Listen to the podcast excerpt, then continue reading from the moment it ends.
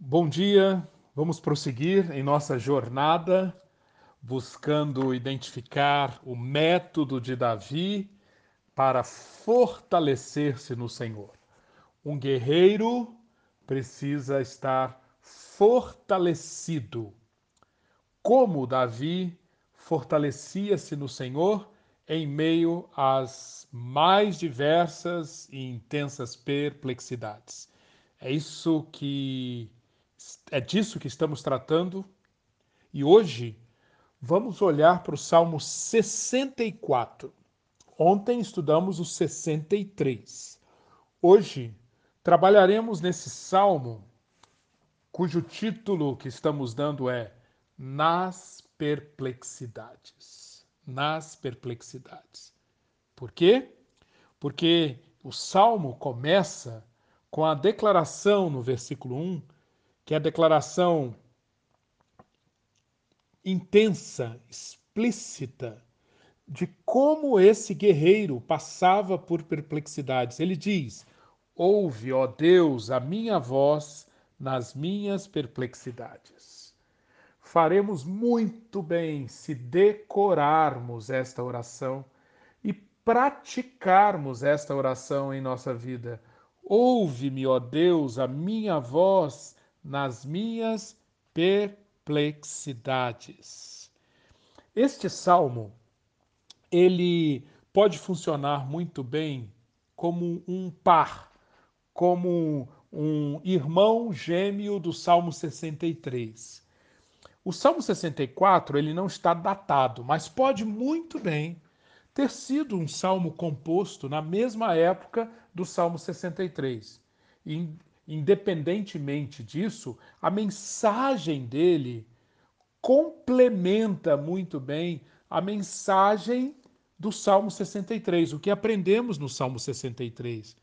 Porque o Salmo 63, conforme nós vimos, foi o salmo que é o salmo que nos ensina a canalizarmos todos os nossos anseios para a nossa relação com Deus focalizarmos a, na nossa relação com Deus, de tal forma que a satisfação de todos os meus anseios estará na descoberta, na experiência cada vez mais intensa de que o amor leal de Deus é melhor que a vida. Agora, no Salmo 64, o, o foco ou os holofotes não estão mais em Deus em si mesmo, mas no inimigo. Lá no 63, o inimigo ocupava pouco espaço. O salmo foi quase todo preenchido, olhando, fixando os olhos no Deus eterno. Agora, no Salmo 64, as atenções se voltam para o inimigo, quase o salmo inteiro nós encontramos a descrição do inimigo, das suas astúcias, das suas artimanhas, dos seus enganos e o que Deus fará em resposta a, a essas operações do inimigo. Mas, no final das contas, quando lidos em conjunto, o 63 e o 64 contam a mesma história. A história de que conforme no, no versículo 10, conforme Davi afirma no versículo 10. Os justos devem alegrar-se no Senhor, porque encontram nele refúgio. Alegrem-se os justos no Senhor e nele busquem refúgio. Congratulem-se todos os retos de coração. Tanto o 63 como o 64 soam ou ressoam essa mesma mensagem, essa mesma nota. Vamos então olhar etapa por etapa do método de Davi para fortalecer-se no Senhor, quando ele presta muita atenção nas fontes da sua perplexidade, que é a etapa 1 do método de Davi. Começa no próprio versículo 1: Ouve, ó Deus, a minha voz nas minhas perplexidades, preserva minha vida do terror do inimigo. Versículo 2: Esconde-me da conspiração dos malfeitores e do tumulto dos que praticam a iniquidade. Versículo 3: os quais afiam a língua como espada e apontam quais flechas palavras amargas para as ocultas atingirem o íntegro. Contra ele disparam repentinamente e não temem. Versículo 4. Aqui, então, à medida que nós avançamos, desde o versículo 1 até o versículo 6, nós vamos como que entrando nas entranhas da conspiração dos maus, dos ímpios, dos perversos contra os justos. En... Estamos nas entranhas daquela que é a fonte de tantas e tantas perplexidades na nossa vida. Primeiro aspecto que Davi reconhece qual é? As perplexidades, no versículo 1, muitas vezes têm o poder de causar terror. Perplexidade pode gerar aquele medo paralisante, aqueles pensamentos perturbados. Por isso Davi começa pedindo a Deus para livrar, livrá-lo desse terror que vem normalmente associado às perplexidades trazidas pelo inimigo. No versículo 2, nós visitamos o acampamento do inimigo e vemos que isso que acontece na vida de Davi não veio do acaso, houve planejamento, foi planejada uma conspiração, foi feita uma conspiração contra ele, elaborados planos, planos que foram entregues a um círculo externo de rebeldes para que esses planos fossem executados. É o que Davi chama aqui no versículo 2 da ruidosa multidão dos malfeitores. E aqui novamente nós vemos a perspicácia de Davi quando enxerga que, ao mesmo tempo que o terror, infundir terror, é o objetivo dos inimigos, no capítulo 2 nós vemos que esse terror vem muitas vezes através de um tumulto, de um ruído, de uma ruidosa multidão, de barulho, de confusão, de agitação, para inspirar e manter o terror em meio à perplexidade. No versículo 3, nós aprendemos um pouco mais, com detalhes, quais são as armas desses ruidosos malfeitores que querem cercar a vida de Davi com terror. Eles afiam a língua como espada e apontam quais flechas palavras amargas. Semear dúvidas, semear discórdias, usar o poder da comunicação. Língua afiada, como uma espada, aponta aqui para o poder da comunicação. Como é relevante essa mensagem na época que nós estamos vivendo, de redes sociais com um poder de propagação tão grande, funcionando de uma maneira tão poderosa, como essa língua afiada, muitas vezes para propósitos desse, desses ruidosos, dessa ruidosa multidão de malfeitores que quer propagar o terror, que quer propagar o medo através da língua maliciosa. O perigo da língua maliciosa, o perigo, o perigo daqueles que querem semear dúvidas e discórdias, aparece em diversas outras porções da Bíblia. Por exemplo, Provérbios, capítulo 16, versículos 27 e 28. Leia esse texto e você verá como o, o sábio nos, nos alerta contra o homem que espalha contendas, contra o poder do difamador de separar os maiores amigos. 2 Timóteo 3, 1 a 4, um texto que nós estudamos recentemente, quando Paulo apresenta as características daqueles que nos últimos dias promoverão tempos selvagens, tempos difíceis na terra. Uma das características é são pessoas caluniadoras. Já vimos que em grego a palavra aqui é diabolos, aquele que promove discórdia, dissensão, que divide com método. No versículo 4, por falar em método, no versículo 4, Davi enxerga, olhando as fontes de perplexidade, que o método desses conspiradores é agir na surdina, agir o máximo possível de forma oculta. Eles não se arriscam à oposição aberta e nem usam a verdade. A palavra de Deus é muito explícita contra o poder da verdade. Leia segundo aos Coríntios 4, versículo 2, onde Paulo ensina sobre o poder da manifestação da verdade. Por isso, esses conspiradores, por isso, esses que estão gerando as perplexidades, fazem uma guerra baseada em mentiras e insinuações, ataque feito às ocultas, situações para lançar boatos sem risco para eles porque eles sabem que no engano, no, esconde, no agir escondido, está uma arma poderosa nas mãos deles. Versículos 5 e 6, Davi completa o seu quadro de descrição das fontes de perplexidade. Eles teimam no mau propósito, falam em secretamente armar ciladas, dizendo: Quem nos verá? Quem nos verá? Quem nos verá? Projetam iniquidade,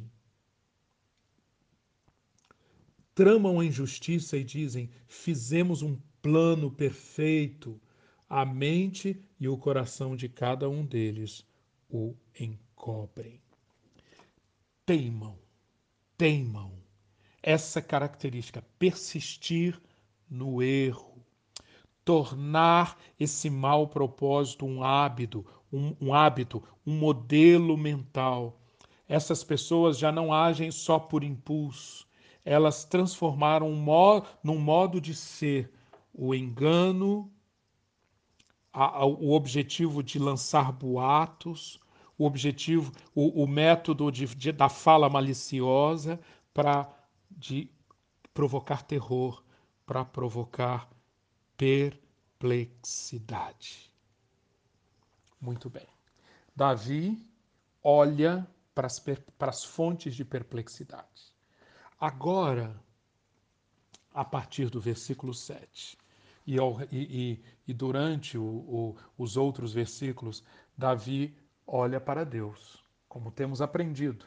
Olha, Davi olha muito bem para as fontes da perplexidade, sem medo, sem se deixar paralisar pelo terror, mas o método de Davi, na sequência, faz com que olhe para o alto, olhe para Deus.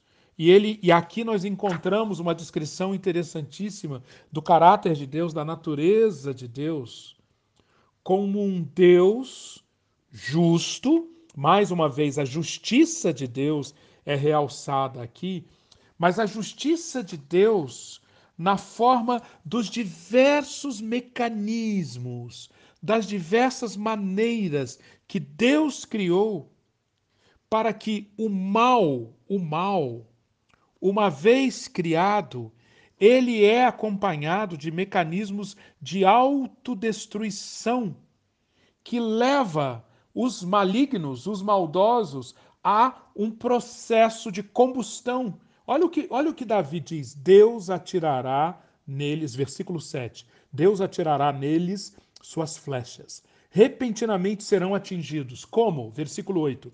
Pelas próprias palavras. Farão cair uns aos outros. Menearão a cabeça e zombarão deles todos os que os virem. Todos os homens temerão e proclamarão as obras de Deus, refletindo no que ele fez. Davi aqui está como que nos dizendo: Olhe para Deus, olhe para Deus em meio às perplexidades e perceba e discirna um Deus justo em ação, não somente observando. Já vimos diversas vezes Davi olhando para um Deus que observa, nada passa desapercebido para ele. Mas ele não só observa, ele está em ação, fazendo o quê? Por exemplo, fazendo com que o que o homem semear, isso também ele colha. Gálatas capítulo 6, versículo 7. A lei da semeadura e a lei da colheita. Davi vê um Deus que tudo observa e que entra em ação para punir o mal. para trazer julgamento contra essas tramas longas e laboriosas que Davi já descreveu, vem um fim rápido e certeiro promovido por esse Deus justo. Davi aprende que o mal tem uma natureza de autodestruição, que no mundo de Deus, no mundo governado de Deus, há consequências para o pecado, consequências naturais que estão em ação, e também há espaço para consequências sobrenaturais, para intervenções de Deus. Davi sabe que aquel, aqueles que ficam entregues às suas armadilhas, às armadilhas das suas próprias mentiras, o mal que eles semearam vai recair sobre eles. E essa figura que Davi usa é interessantíssima, duríssima, mas muito interessante. Deus atirará neles suas flechas. Repentinamente serão atingidos pelas próprias palavras, farão cair uns aos outros. É muito interessante recordar aqui a história de Sara e Agar, Gênesis 16. Sabemos que naquela situação que Abraão, uh, depois de, de dialogar tanto tempo com Sara e Sara não engravida, Abraão conversa com Sara e eles combinam que Abraão então terá relações com a serva de Sara, Agar, para gerar um filho. Isso acontece. E quando isso acontece, Sara não se conforma com aquela situação e começa a reclamar, reclamar, reclamar, reclamar, até que Abraão, de uma forma muito injusta, diz para Sara fazer o que ela bem entender com Agar. E Agar é expulsa, expulsa da casa grávida. E ali, quando, quando, quando Agar acha que o mundo acabou, que ela tem que fugir de Sara, o mundo acabou para ela, Deus aparece para ela e conversa com ela. E quando isso acontece, Gênesis 16, 13, Agar diz: Deus está me observando, Deus está me acompanhando. Agar diz: Tu és o Deus que me vê. E dessa forma, com essa expressão, Agar chama o nome daquele poço, daquela região onde Deus se encontrou com ela, o poço passou a se chamar Beer Laai Roy, o Deus, o Deus que vive e me vê. Tu és o Deus que me vê. Essa característica de Deus, o Deus que vê, o Deus que observa tudo, é, foi uma característica resgatada por Davi e extremamente importante nessa situação em que ele está tão acuado, tão atacado, tão perseguido. Esse olhar para Deus permite que Davi, na sequência, olhe para frente. E então vemos aqui, a partir do versículo 7, uma confiança restaurada e a esperança fortalecida. Confiança restaurada, versículo 10. O justo se alegra no Senhor. Veja, o justo, porque reconhece um Deus que é justo e atua, porque vê todas as coisas.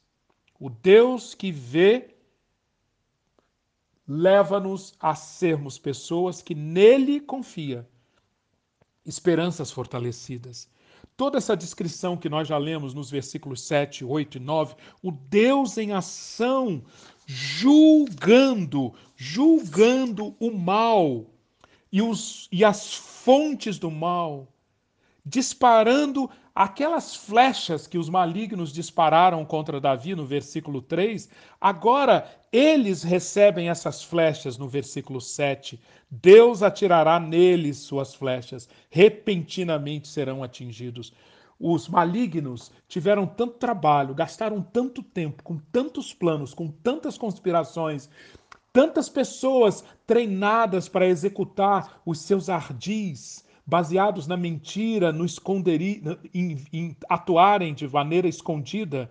Agora, Deus dispara as suas flechas e repentinamente tudo isso vem à tona e o julgamento de Deus acontecerá. E Davi também tem uma percepção profunda aqui. Quando Deus dispara essas flechas, quando Deus entra em julgamento, o que acontece? Versículos 8 e 9.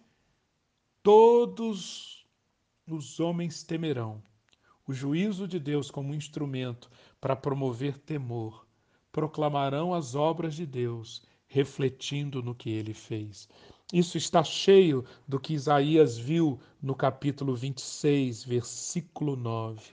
Quando se veem na terra as tuas ordenanças, os habitantes do mundo aprendem justiça. Diante disso, qual a escolha que Davi fez e qual a escolha que nos cabe? Primeiro, clamar. Já vimos que caminho que Davi pede, clama, ouve, ó Deus, a minha voz nas minhas perplexidades. Preserva minha vida do terror do inimigo.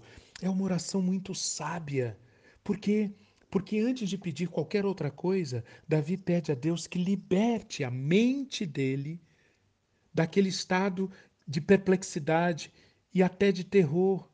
Traga pensamentos lúcidos e resistência firme. Esse é o primeiro clamor de Davi, que deveria ser também o nosso clamor quando pedimos Ouve, ó Deus, a minha voz nas minhas perplexidades, preserva-me do terror do inimigo. Davi pede também: esconde-me da conspiração dos malfeitores e do tumulto dos que praticam iniquidade. Mas Davi não somente escolhe clamar, Davi escolhe bendizer e adorar. Versículo 10. O justo se alegra no Senhor e nele confia, se alegra no Senhor. Os de reto coração todos se gloriam no Senhor. Escolher bendizer, escolher adorar, escolher clamar. Isso provém de esperanças fortalecidas e confiança restaurada, que provém do olhar para Deus depois que olho para as perplexidades. E podemos orar assim hoje: Senhor, Senhor, Ajuda-me a lembrar-me de que tu ouves e vês todas as coisas. Como Agar descobriu, tu és o Deus que vê. Deixa-me infundir minha vida diária com essa compreensão, de tal maneira que quando eu vir pessoas escapando das consequências de suas más ações, ações e eu achar que o mal triunfou, Senhor, que eu possa me lembrar, Deus vê quando eu for tentado a mentira ou atalhos, que eu possa me lembrar: Deus vê. Muitos se insurgem contra um Deus de julgamento. Mas eu não poderia viver, Senhor, em um mundo tão maligno se eu não soubesse que o Senhor julgará todas as coisas com tua sabedoria e com tua justiça. Eu não teria esperança se eu não soubesse que todo julgamento que eu mereço foi carregado em amor por teu Filho. Amém.